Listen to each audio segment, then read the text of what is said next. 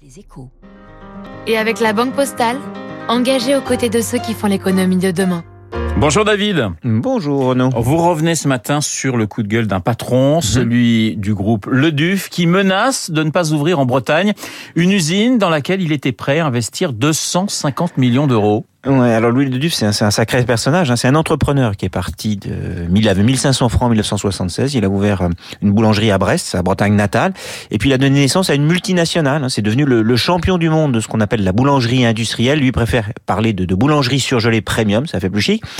Et de ces usines Bridor sortent tous les ans quand même des, des milliards de croissants et de sandwichs. Il contrôle aussi des points de vente comme euh, la brioche dorée ou les pizzerias Del Arte. Ça aussi c'est lui. Et surtout, bah, il s'est internationalisé. Il est en Asie, en Amérique du Nord. Il fait quand même 30% de son chiffre d'affaires euh, là-bas, au pays de Starbucks.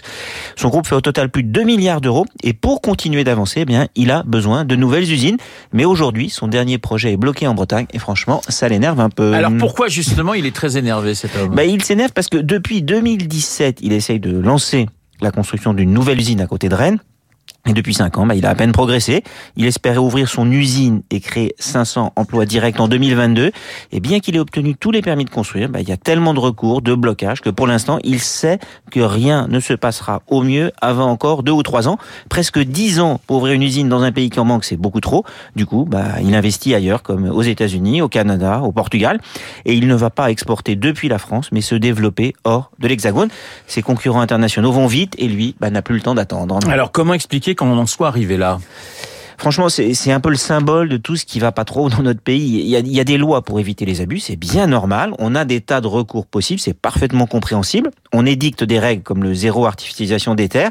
Bon, d'accord. Mais au final, on se tire quand même un peu régulièrement des balles dans le pied. Il faut deux ou trois ans pour ouvrir une usine dans la plupart des pays. Il faut trois fois plus de temps en France.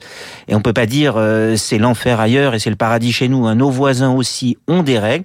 Mais je pense que nous, nous en avons un petit peu trop. Et surtout, nous nous avons trop de bureaucratie et pas assez de courage politique. Une poignée de militants peuvent bloquer un projet qui a été accepté pendant des années. On le voit pour l'agriculture, pour des aéroports, mais aussi bah, pour des usines.